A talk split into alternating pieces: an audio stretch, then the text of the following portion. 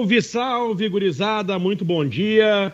Bairrista FC no ar, 11 horas da manhã desta terça-feira, dia 26 de outubro, e com bastante assunto para tratar. Você está estranhando? Sim, não é o Silvio Benfica. Hoje, este humilde servo uh, está aqui para ocupar esta cadeira e dar continuidade ao programa. Amanhã o Silvio está de volta. Estou aqui com o Diogo Rimoli e com o Diogo Rossi, a dupla dos Diogos, para repercutir, entre outras coisas, mais uma derrota do Grêmio, 2 a 0 para o Atlético Goianiense. Palmeiras ganhou, deu uma segurada no esporte e isso foi bom. Mas mesmo assim a situação é complicada ainda. O Inter preservando para o Grenal no jogo contra São Paulo, certo ou errado? E outros assuntos que a gente vai tratar durante o programa. Bom dia, Diogo Rimoli aí na Itália. Um abraço, Ramiro, um abraço, Rossi. Sem dúvida nenhuma, uma, é, um início de programa, um início de semana bem quente em função de tudo que tem acontecido, principalmente pelo lado do Grêmio. E aí, Diogo Rossi, mais uma derrota do Grêmio e o fundo do poço cada vez mais perto, hein? Exatamente, Ramiro. Bom dia para você, bom dia para todo mundo. E, cara, eu já disse algumas vezes isso e o pessoal me xingou. Para mim, o Grêmio já caiu e faz um tempinho já. Né? O que vai fazer o Grêmio ficar na Série A do Campeonato Brasileiro é um milagre. Que o próprio Grêmio já operou algumas vezes, né? Não sei se vai conseguir de novo, mas quem sabe possa conseguir. Hoje acordei e fui olhar o que eu faço sempre: o Infobola, a matemática para a queda. O Grêmio tinha 52, foi para 58 e está com 64% de chance de cair. Com todo respeito, um time que perde seis pontos para o Atlético Goianiense e seis pontos para o esporte merece cair. Ô, Diogo Rimoli, sempre no nosso grupo ali do Bairrista FC, tu nos atualiza com os números, né? Abre um pouquinho aquilo ali pra gente, cara. Tu, tu, é, é, tu faz manual, isso aí tu usa algum site de estatística para te basear? Como não, é não, não, não. Eu faço a partir de fórmulas, né, no Excel, mas é tudo, tudo são informações, uh, dados, na verdade, informações não. São dados que eu compilo a partir daquilo que vai acontecendo. Não, uh, a minha fonte de alimentação são os jogos. São os jogos e aquilo que e os jogadores que são utilizados e quem faz os gols. É, é uma coisa interessante, porque a ferramenta do Excel é uma ferramenta que te ajuda muito. Agora, em relação a. Eu também faço algumas outras. É, outras questões em função a, a, a, a percentual de, de para não cair, né? Que, que é o, na verdade é o contrário disso que o, que o, que o Diogo está falando praticamente aí, é, que ele fala da, da possibilidade de rebaixamento ou tendência de rebaixamento, e aí eu, eu, eu fiz o cálculo inverso, e o cálculo inverso assusta. O cálculo inverso é quantos por cento, eh, quantos por cento dentro de campo o Grêmio tem que fazer para permanecer na, na Série A. É, o Grêmio tem que fazer agora, com os números de hoje, quase 50% do, do, dos pontos que vai disputar. Ele tem 36 pontos para disputar, ele tem que fazer, olha, para ficar bem tranquilo, mas bem tranquilo mesmo, ele tem que fazer no mínimo 18. Claro que ele pode sair com 16 ou com 17, mas ele pode cair fazendo 16 também. Então eu acredito que é o seguinte, ó, para ficar bem tranquilo, tu tem que fazer um aproveitamento de 5, 50%. Para ficar bem tranquilo, que eu digo é, olha, é quase certo que eu escape com 44. Agora, se eu for olhar, por exemplo, para os últimos sete jogos do Grêmio, o Grêmio tem 19% de aproveitamento nos últimos sete jogos. Em 21 pontos, o Grêmio conquistou quatro. E isso realmente fica difícil de confrontar e ajustar com o discurso que eu ouço da direção do Grêmio. Quando eu falei aqui, e outros colegas também falaram em relação à manifestação do Denis Abraão, que eu disse que, inclusive, tinha pelo menos 70% daquele discurso de uma carga populista, só se confirma agora. O Denis ontem, por exemplo, aqui a crítica, vou deixar bem claro, a crítica uh, é a questão profissional, não a questão pessoal, que é uma, uma figura com quem eu sempre tive bom relacionamento. É, é, em relação ao que ele disse, quanto mais difícil, mais motivado a gente fica. Pô, não é por aí, cara. Não é por aí. Quanto mais difícil, mais difícil fica. Não adianta querer uh, dourar a pílula nesse momento, tem que dizer a realidade. Baseado em que, por exemplo, essa era uma pergunta que eu gostaria de fazer para o Denis. Baseado em que o Grêmio tem a convicção de que vai atingir 50% de aproveitamento se nos últimos sete jogos ele conseguiu 19%? É isso que me, me, me, Eu acho que essa verdade tem que ser levada ao torcedor. A dificuldade. E não quanto mais difícil, mais motivado eu fico. Então, na verdade, o que, eu tô achando é o seguinte, ô Ramiro e Rossi: o Grêmio vai acabar caindo motivado. Pois é, vai cair motivado, que nem diria o Guerrinha, né? O... Eu tava olhando, eu vou olhar aqui a tabela de classificação, mas se eu não me engano, é, é... o Grêmio tem seis vitórias, é isso, Diogo Rossi? Isso, seis vitórias. O Grêmio, o Grêmio tem que repetir o número de vitórias que fez até agora para conseguir escapar de. Perdão, de perdão. Acho que, acho que são sete. O Grêmio ganhou do Juventude. São sete, né? Sete, o Grêmio Isso, ganhou do Juventude. Sete. sete. Isso. Mas, mas, mas mesmo assim, o Grêmio tem que fazer uh, o mesmo número de vitórias que fez até agora para escapar. e aí, eu, vai...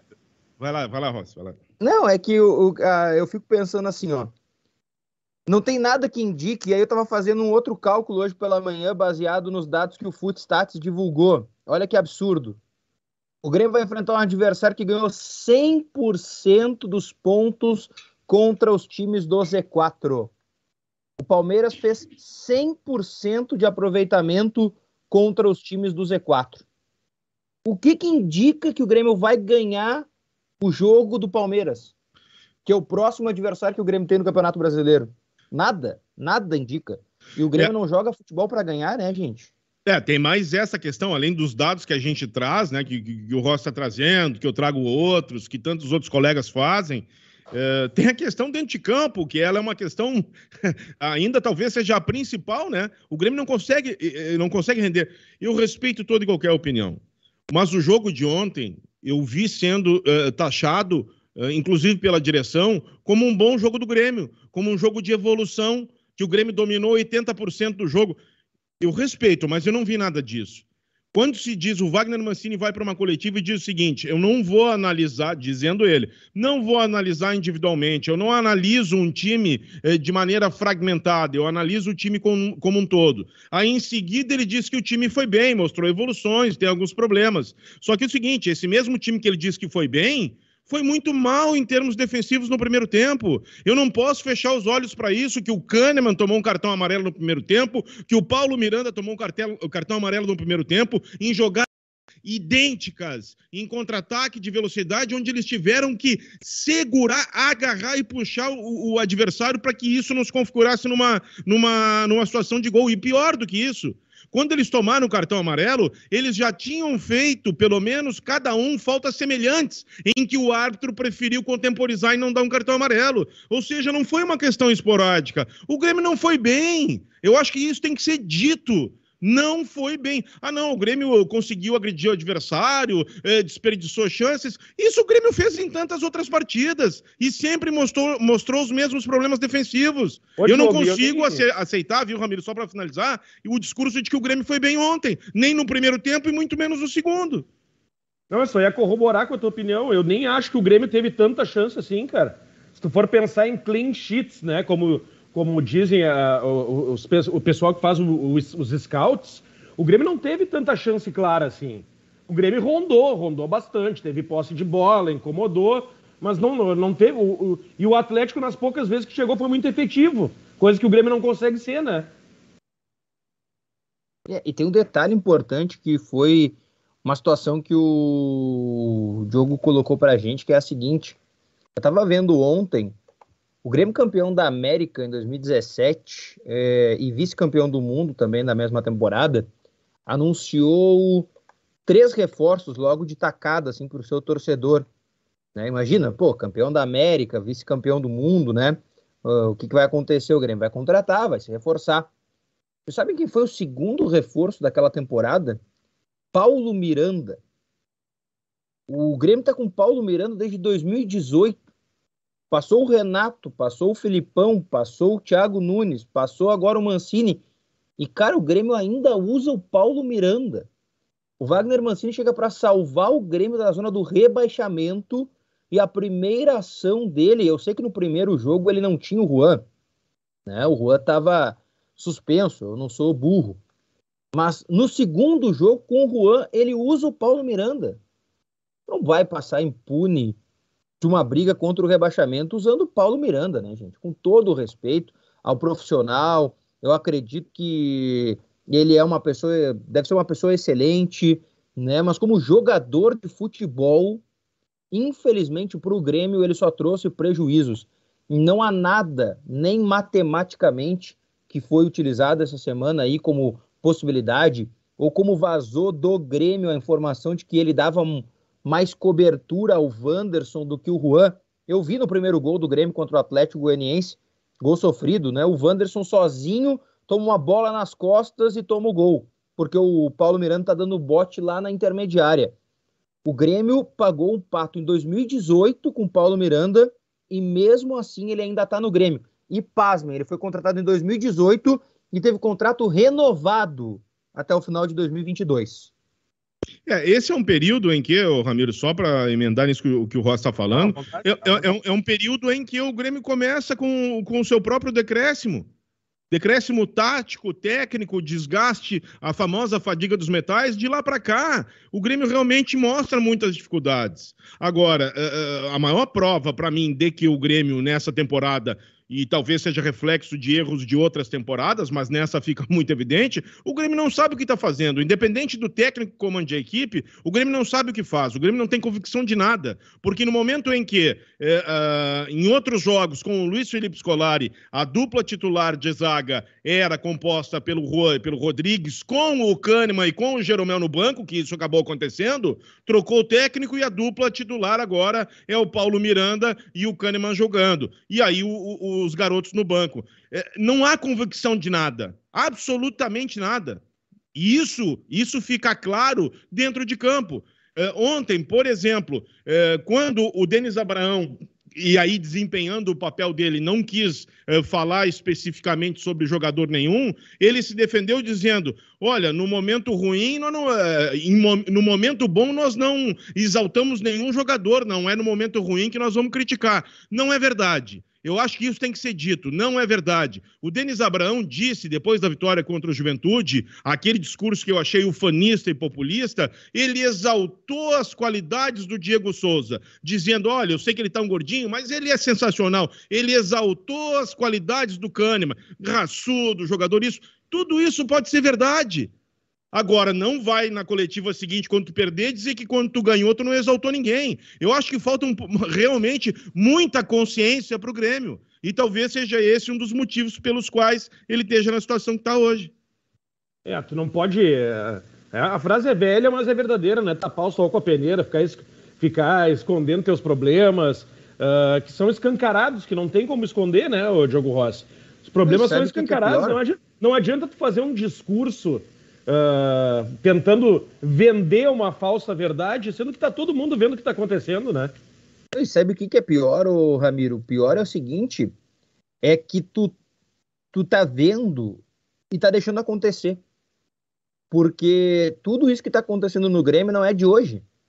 Não é de hoje. Né? Hoje o Grêmio paga o preço disso tudo. Mas não é de hoje. Tu vai pegar a temporada passada que aos trancos e barrancos com o time reserva o Grêmio chegou em sexto no Campeonato Brasileiro. E achou o máximo jogar pré-Libertadores porque estava na final da Copa do Brasil. Do jeito que chegou. O Grêmio chegou na final da Copa do Brasil tomando um sufoco absurdo do São Paulo no Morumbi e depois tomou duas rodas do Palmeiras na final. A segunda ainda pior do que a primeira, né? E quando tu precisa de um centroavante, o que, que o Grêmio faz? Pega 10 milhões de reais sem um executivo de futebol, que seja bem claro isso, porque o CR chegou depois, o Grêmio ficou um hiato sem executivo de futebol e gasta 10 milhões no Diego Churin, outra pessoa que deve ser espetacular, mas não tem condições para ser jogador do Grêmio. E tem um detalhe importante, tu pega o exemplo do teu lado. Se o Grêmio e Inter se alimentam daquilo que fazem de certo ou de errado, Pega o exemplo do lado, o Inter com um executivo de futebol gastou 10 milhões de reais num menino que vale 20 milhões de euros e que é artilheiro do Campeonato Brasileiro.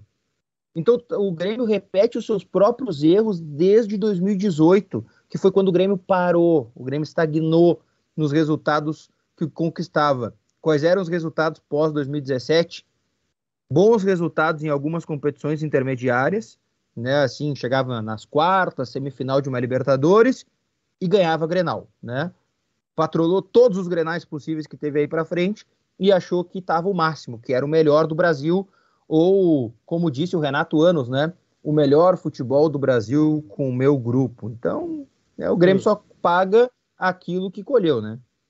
Só, só antes, do jogo Rimoli, antes do jogo Rimoli, deixa eu dizer que a gente também está ao vivo na Rádio Sorriso e na Rádio Felicidade, viu? Desculpa, eu tinha me esquecido de avisar, mas estamos ao vivo. O pessoal está nos ouvindo também em FM, senhor Diogo Rimoli. Ah, o Grêmio gastou uma Babilônia com o Diego, o Diego Turim.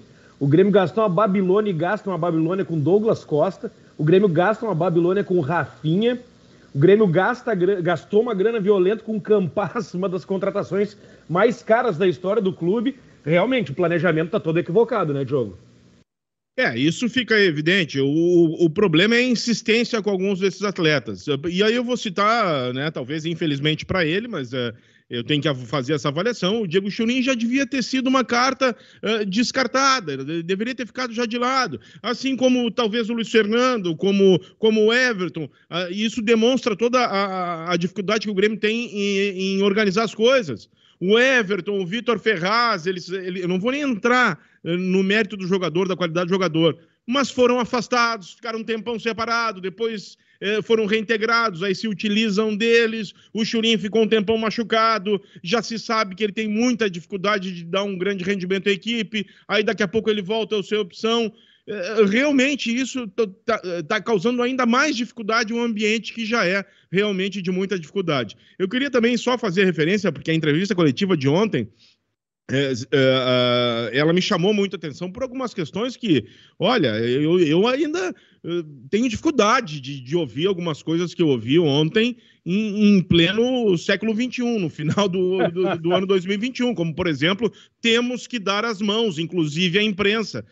Olha, não, uh, eu, eu, não eu vou ser sincero, sincero, absolutamente sincero. Eu acho isso de uma pequenez tremenda, e sem contar que é de uma ingenuidade gigantesca.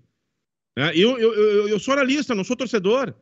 E a imprensa, eu acho que, por mais que hoje tenha ah, muitos, ah, ah, muitos, é, muitas transmissões identificadas e coisa e tal, eu acho que o papel do treinador, quando vai para uma coletiva, pô, deixa de lado a imprensa.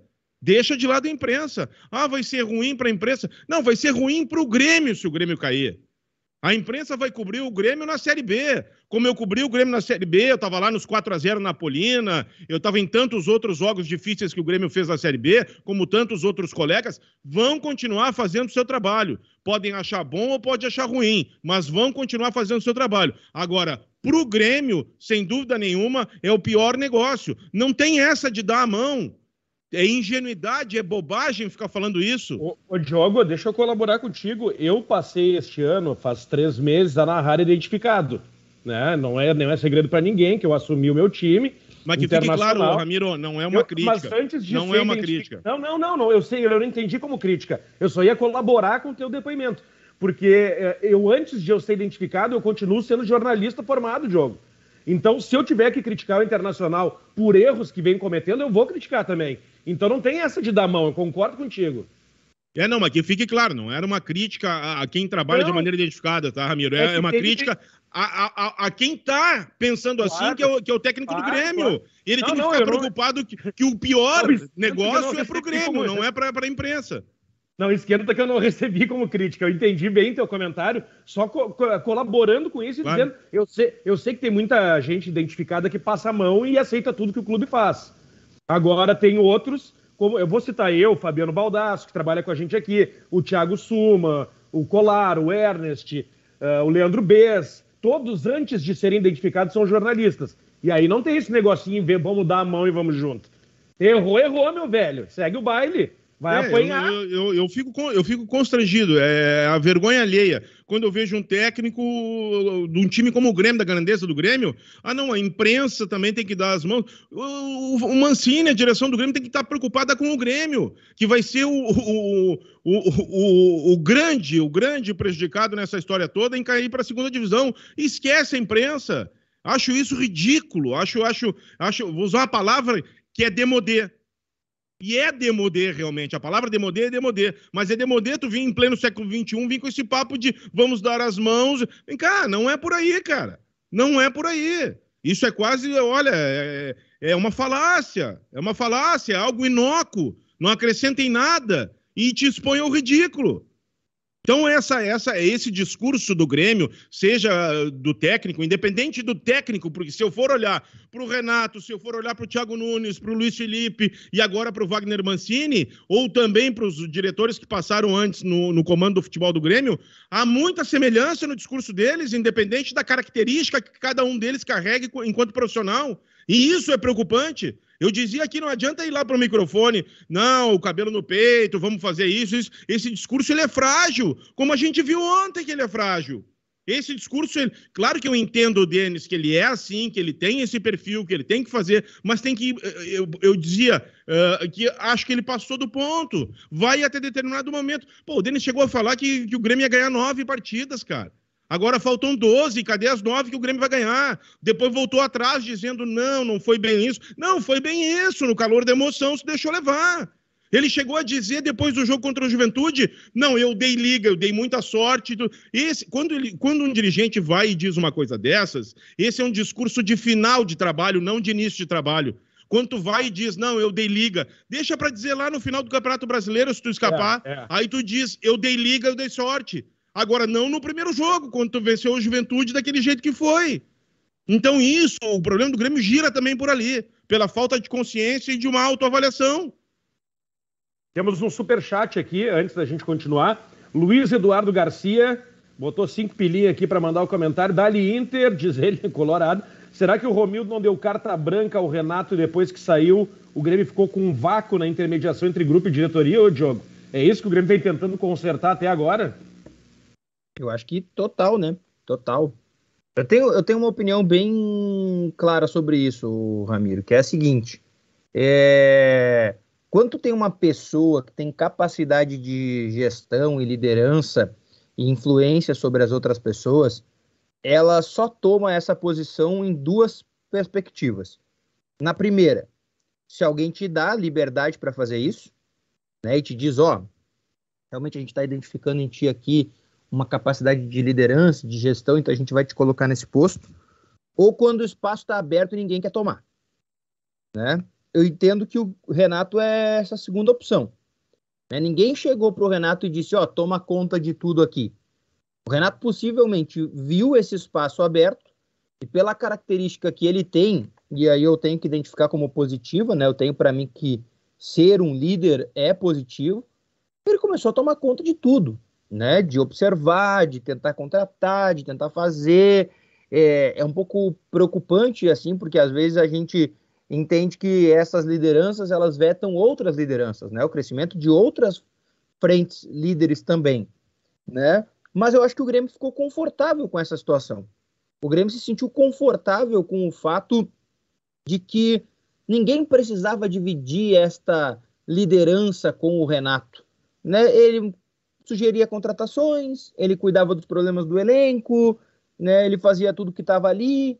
E quando ele saiu, foi muito difícil de tapar todos esses furos, porque tu tinha que tapar o furo de contratar, tu tinha que tapar o furo da gestão de um vestiário que existem pessoas e pessoas têm características né, diferentes. Então tudo ficou muito difícil e o Grêmio não tinha outros líderes né, dentro do vestiário que também se sobressaiu em relação aos jogadores. É, eu respeito muito o Odorico Roman, o Marcos Herman e agora o Denis Abraão, que está chegando, mas com todo respeito, nem Odorico Roman e nem Marcos Herman tinham qualquer tipo de ingerência sobre esses jogadores, né? É, mas, o, mas o Diogo, quer ver uma coisa?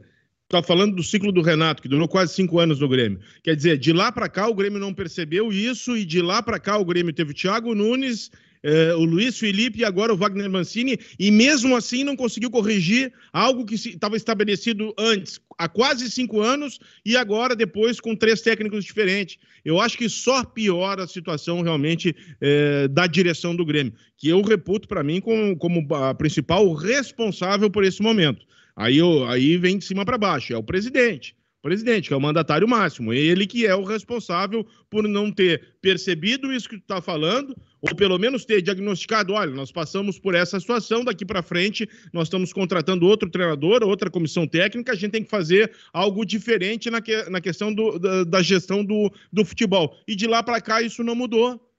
Absolutamente não houve mudança. Mudaram as cabeças mas o problema ele fica estabelecido. Mas ele o Diogo, fica... não, eu, eu concordo contigo, só que assim, eu não sei, eu não sei se, é, se a gente vai chegar a essa conclusão de uma hora ou outra, se ela tá certa ou não, mas para mim tá claro que o Grêmio teve um grande administrador de empresa nos últimos anos à frente do Grêmio, que é o presidente Romildo Bolsa Júnior. Ele é um grande administrador de empresas, ele tirou o Grêmio do buraco financeiro, mas o futebol ele entregou na mão do Renato, e quando o futebol voltou para a mão dele, claramente só foi bobagem, só bobagem. O Grêmio fez os maiores gastos da história do clube na gestão do presidente Romildo depois que o Renato saiu. Ô, Rossi, deixa eu só te interromper um minutinho, só para dizer que nós estamos entrando no break comercial nas rádios Sorriso e Felicidade mas seguimos no YouTube do Bairrista com o Bairrista FC, falando da crítica situação do Grêmio. Quer continuar com a tese ou podemos chamar interatividade aí, ô Diogo? Não, pode chamar, é que eu entendo que assim, não tinha dinheiro até o Renato sair, o dinheiro surgiu depois do Renato. Sabe? Ah, é, é, é, é, é verdade. Coisas assim que não, não fazem, não faz o menor sentido para mim, sabe?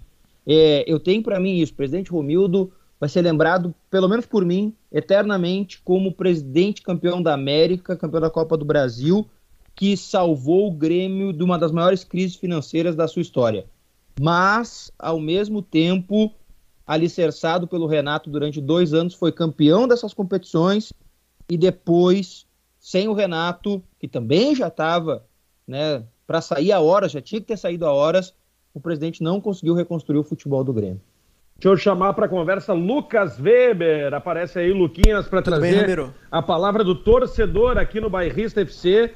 Tem gremista oferecendo o Renato de volta pro Grêmio, viu? Isso é que eu já vi aqui nos comentários. É, Vera Gonçalves ali mandando, ó, leva o Renato é. de volta para vocês. O Cleidemar Goulart, o craque de 5 milhões de dólares não pega na bola. Alguém precisa explicar essa contratação na arena. E JP como solução é para cair de vez. O Mauro Cage está dizendo aqui, ó, não surgiu dinheiro nenhum. O Grêmio gastou o que não queria para tentar não cair. Só não está funcionando, mas se tivesse estaria sendo elogiado. E o Felipe Gomes mandou aqui, ó, a chance de escapar passou na demissão do Maicon. Tinha que ser feito a limpa ali, agora já era. Com todo respeito ao Mauro Cádio, nosso espectador assíduo aqui do programa, ele disse que o Grêmio gastou o dinheiro que não queria. Olha, quem não quer gastar dinheiro não faz três propostas diferentes, né, o Tolima para contratar o Campaz, né? A primeira vez que o cara já disse que não vende, desiste. E o Grêmio foi lá e insistiu. Quem não quer gastar, não gasta. O Grêmio queria gastar e muito esse dinheiro, né? E Mas ele, tinha, que ser óbvio, tiro, tinha que ser a bala certa, né? Não... É, e é óbvio que o dinheiro não surgiu do nada, é uma ironia, né? Uma ironia. O, dinheiro estava ali, só não se gastava. E aí, quando apertou o sapato, começou a jorrar dinheiro, né?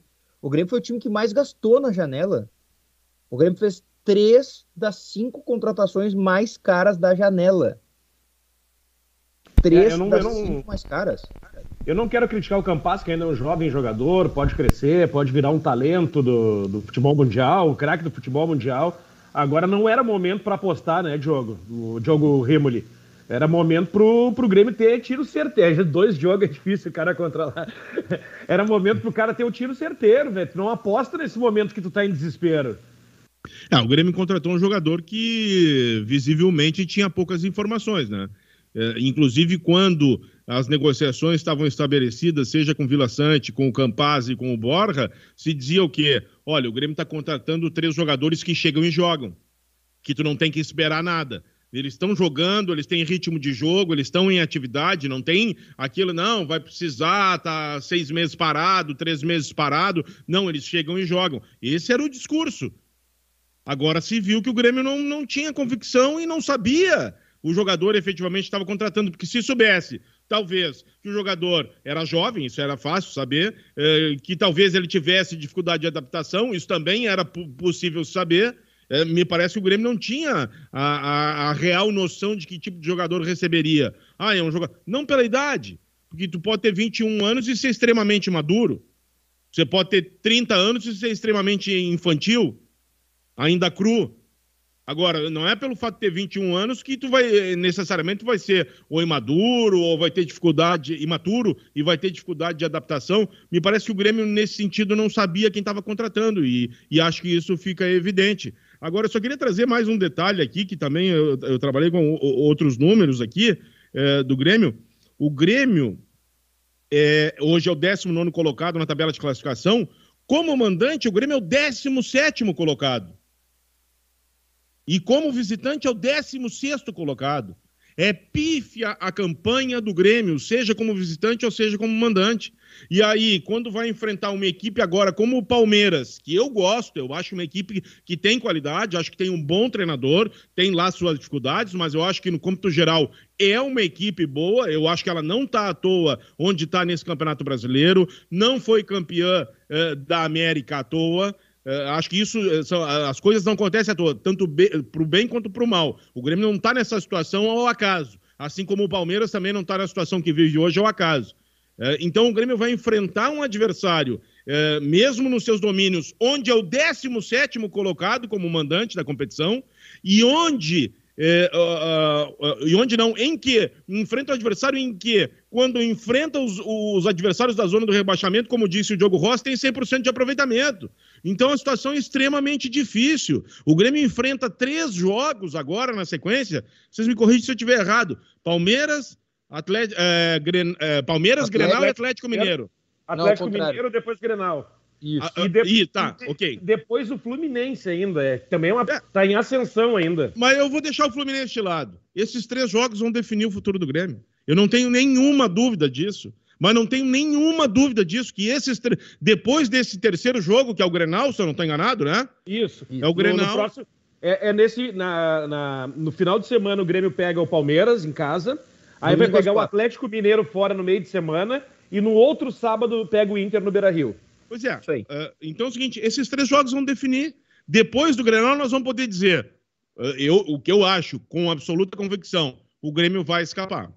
Ou o Grêmio tá na briga para escapar, ou o Grêmio já caiu. Eu não tenho nenhuma dúvida que esses três jogos eles vão ser definitivos para a sorte do Grêmio na competição. E olha, olha os jogos que são.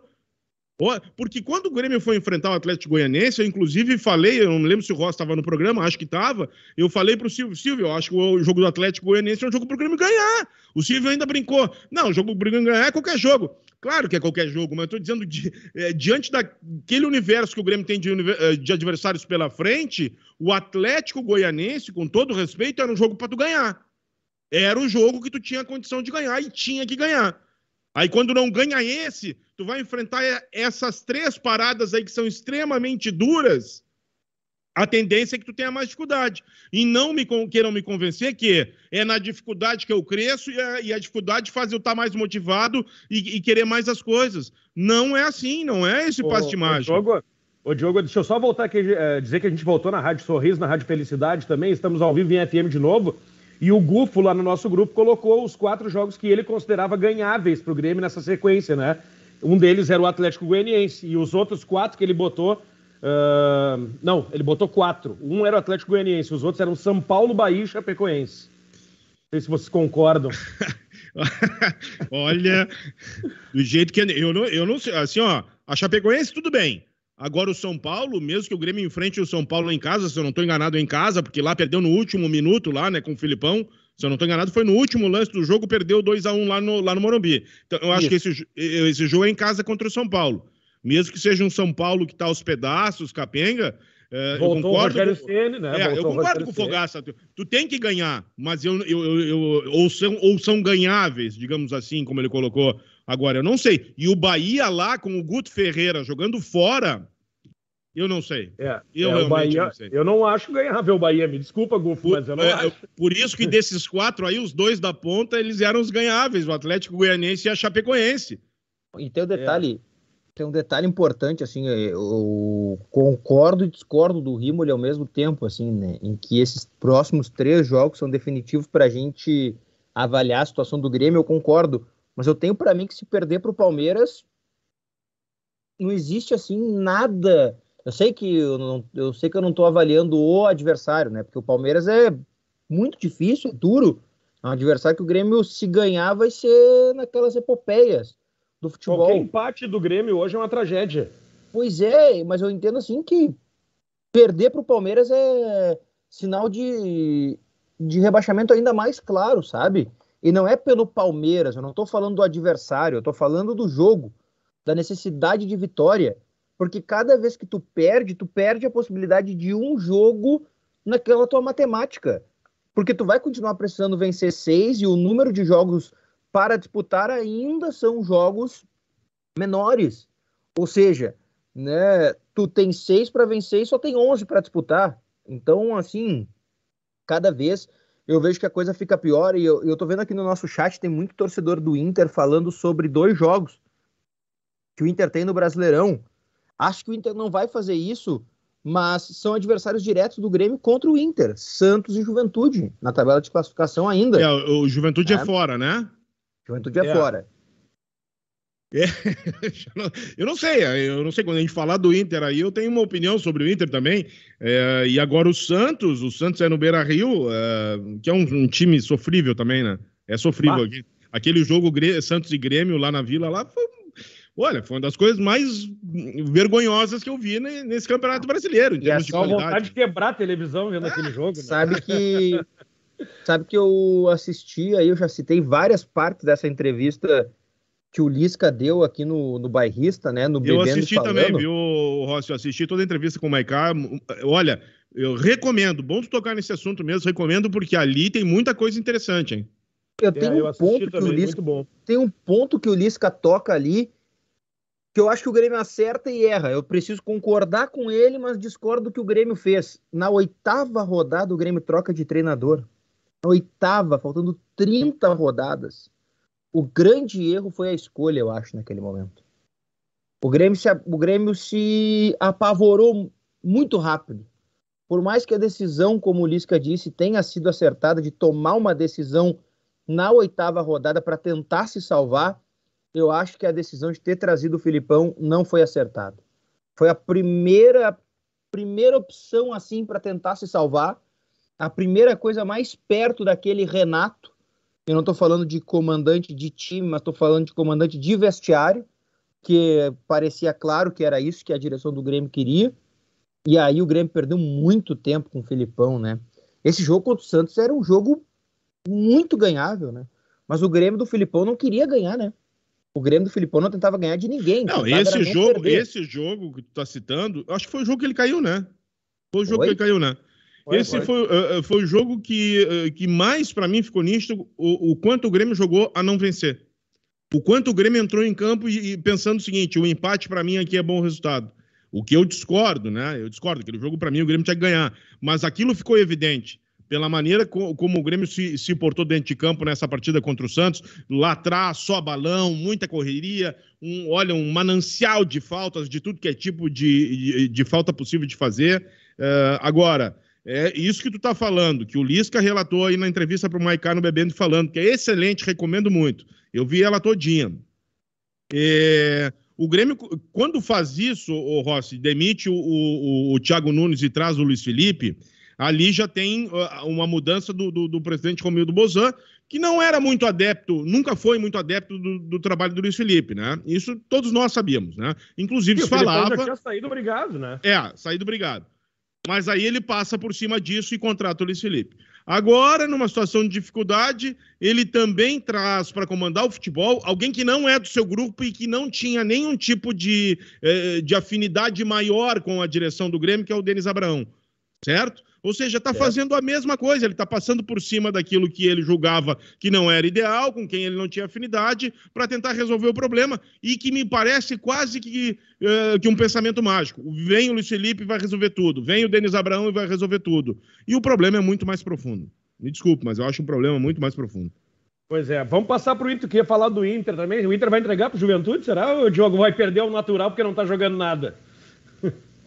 É para mim ah, ou pro Rossi? Eu não sei. Tanto faz, pode ser qualquer um dos dois. Cara, eu acho que o Inter não vai entregar os jogos, né? É, Primeiro, que, finan... que Primeiro que financeiramente é... o Inter pode perder muito, né?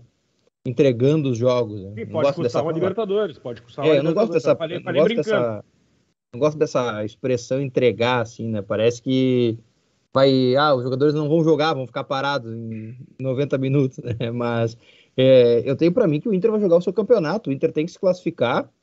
Se tem um se tem um jogo que o Inter tem que jogar morrer mesmo, então se quer rebaixar o Grêmio, é o Grenal. Esse sim, tem que jogar morrer. Ah, eu confronto direto. É, já foi assim em 2004, né? Naquele 3 a 1 Curiosamente, foi num sábado também, tá? Tá, mas, mas só me diz é, uma coisa. É o confronto retorno... direto para quê, Ramiro? Não, confronto direto para rebaixar o Grêmio para o Inter e para Libertadores, isso que eu digo. É, é, é, eu, eu fecho com o Rossi, eu, eu tenho convicção, o Inter não vai entregar. Agora, acho que o Inter bate, talvez até com certa facilidade, o Santos em casa. Já não sei em relação ao Juventude. Eu não sei, porque o Inter me parece que é um time que tem seu teto estabelecido, inclusive pelo seu próprio dirigente pelo Papeleuzinho, que diz que eh, valorizou muito a questão da sexta colocação, né? Depois que o Inter atingiu pela primeira vez a sexta colocação no Campeonato Brasileiro. Me parece que, até em termos de atuações, o Inter atingiu o seu teto. É ali, vai, ganha uma partida, enfrenta um outro adversário que às vezes nem é tão qualificado assim e tem muita dificuldade. Então, eu acho que o jogo contra o Juventude lá no Jacone, e até historicamente ele é um jogo mais complicado para o Internacional, eh, eu não, não acredito nessa questão de entregar. Não acredito. Realmente eu não acredito. Acho Agora, que isso. Jogo, nem... jogo são, são 14 jogos em sequência com a Aguirre, né? Não. Uh, uh, 14, não, 15 não, jogos, eu acho.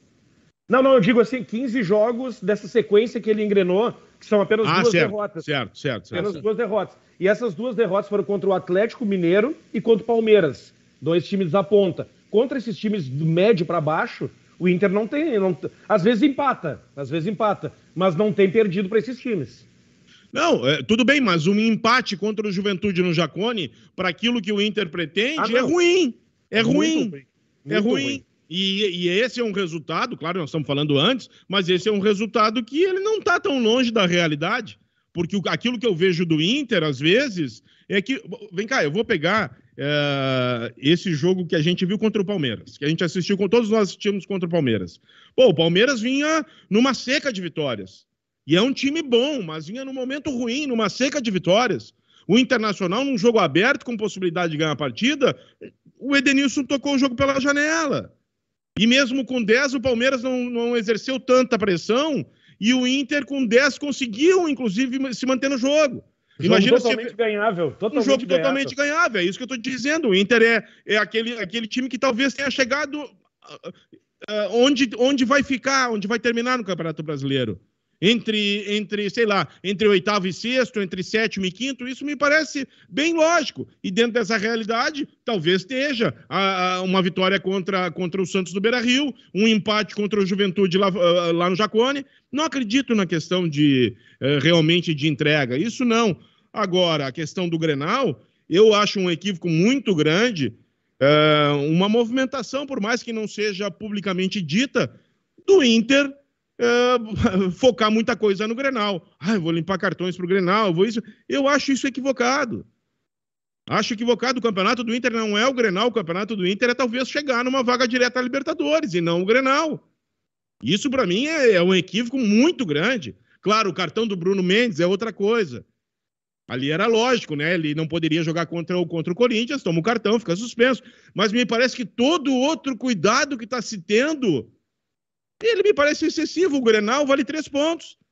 Na hora do jogo, tu vê, bom, eu quero ganhar do Grêmio, é meu adversário. Ele, o Grêmio pode ser rebaixado, mas na hora do jogo tu, tu, tu, tu controla isso. E não com 15, 20 dias de antecedência. Lá dentro do vestiário, lá dentro do vestiário eu não sei, tá, o Diogo Rossi. Mas pelo clima que a gente sente da torcida do Inter, a torcida do Inter quer o quê? Classificar para Libertadores, independente da posição, seja G6, 7, 8, 9, e quer que o Grêmio caia.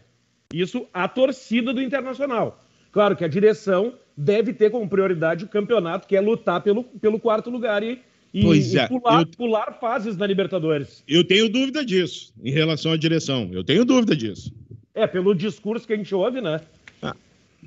É, sabe que a minha dúvida, a dúvida que eu tenho é: será que o torcedor tivesse que assinar agora pré-Libertadores e Grêmio rebaixado, assinava. Vamos né? fazer, vamos fazer. Vamos fazer essa pergunta no, no chat aqui.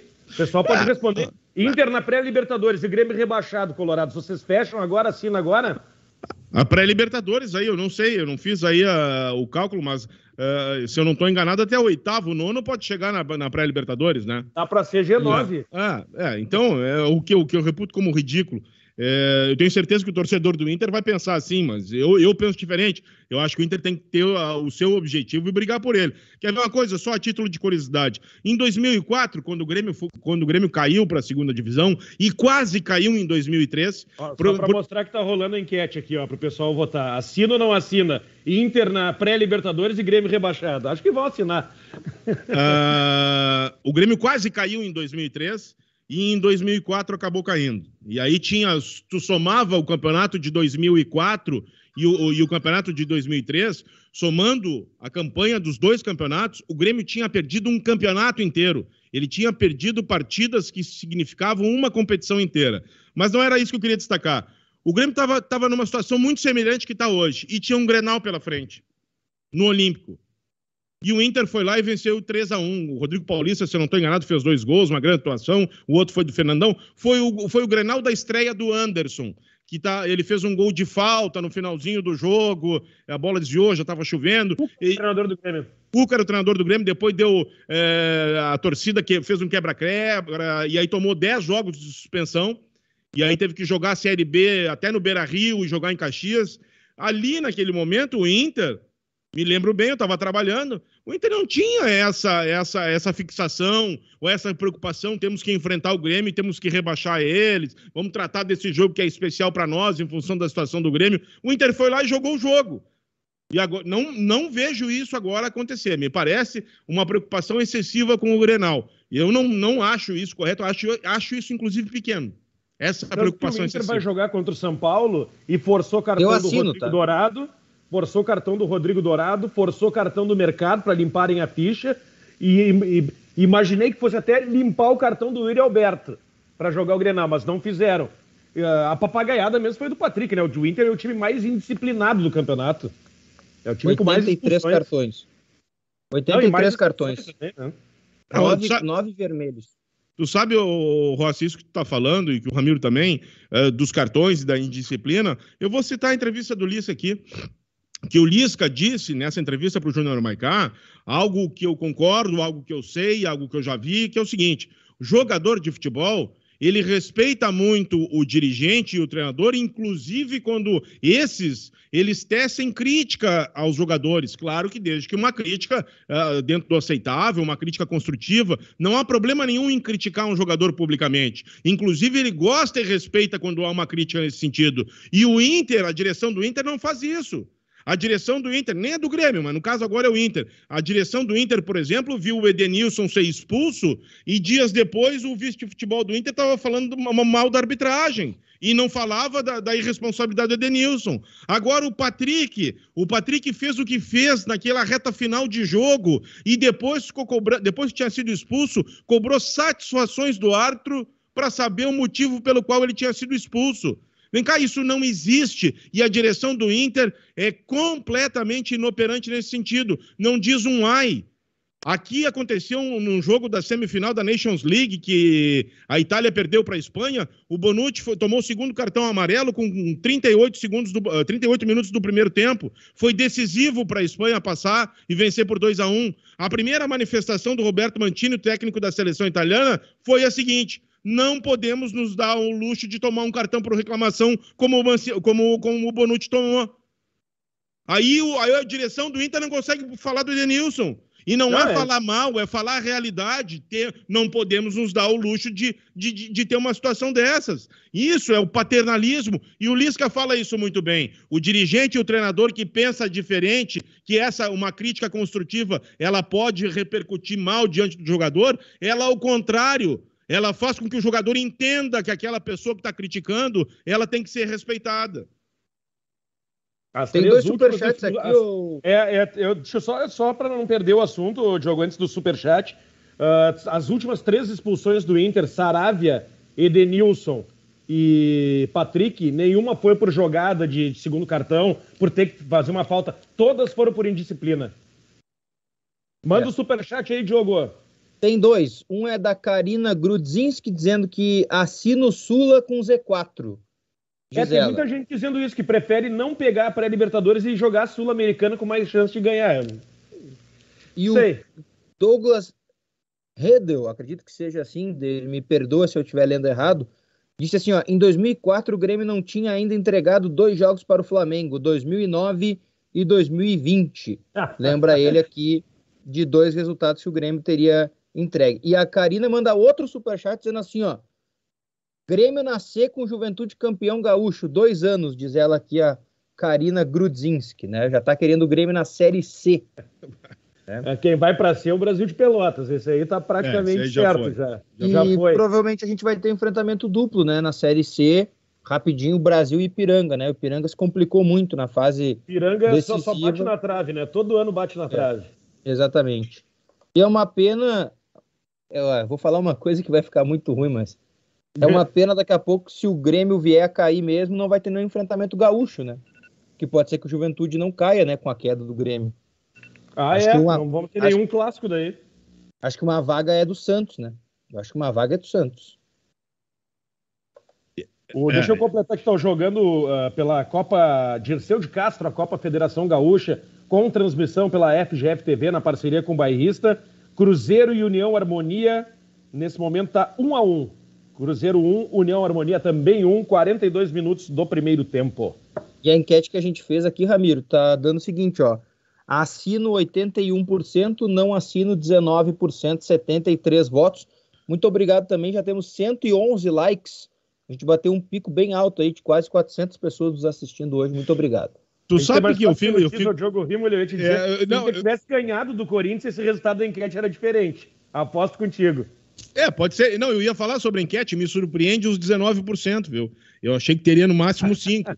Os 19% é que me surpreende, porque eu acho que o torcedor do Internacional, até para entrar na galhofa, na brincadeira, acho que, que seria realmente a esmagadora maioria no assino, mas é a esmagadora maioria, 81% não deixa de ser a esmagadora maioria. Mas eu, eu, eu, eu, eu, eu, eu entendo que esses três jogos, a gente vai ter aí nos 10, próximos 10, 15 dias, semanas decisivas, né? Jogos eletrizantes, é, muita coisa para comentar. E eu, eu reitero, para mim é decisivo para o Grêmio esses três jogos que vai ter pela frente.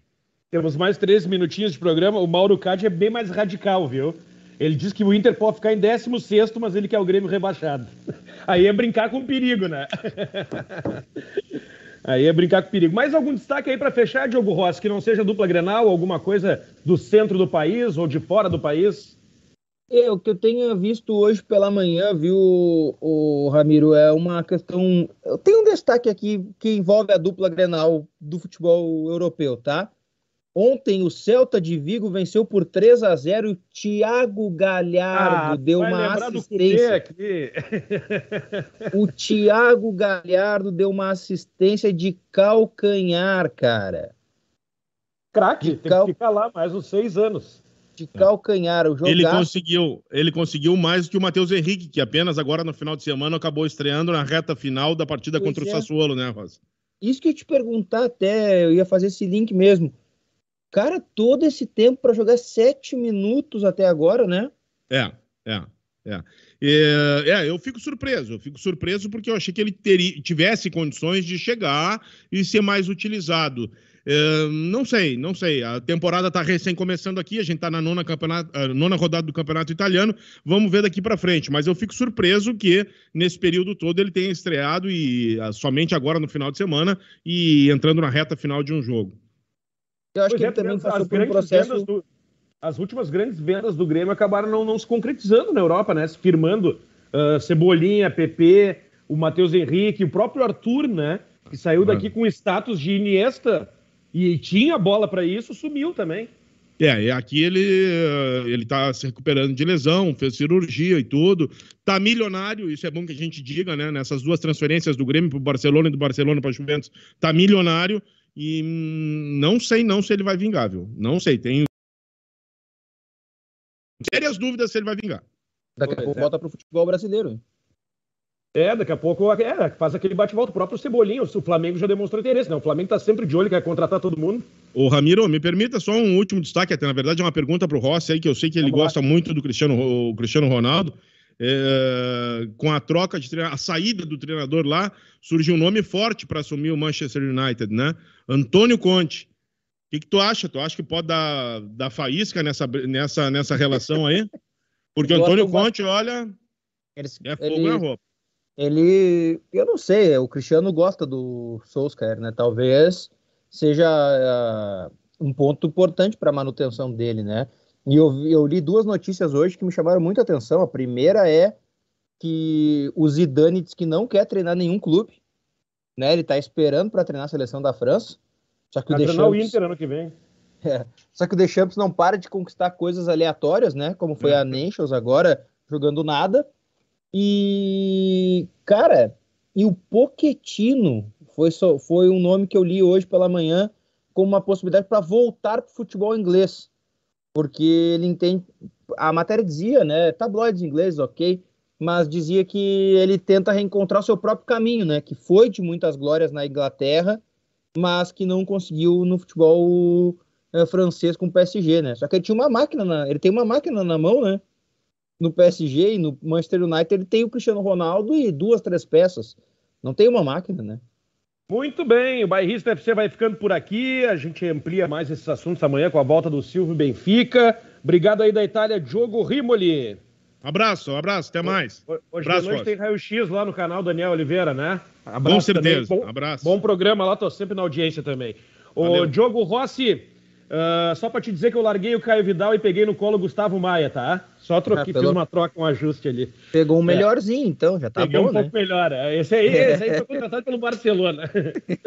Valeu, gurizada. Obrigado para a Rádio Sorriso, Rádio Felicidade, que estiveram conosco, no, o pessoal nos ouvindo no FM. Bairrista FC volta amanhã às 11 da manhã. Tchau, tchau.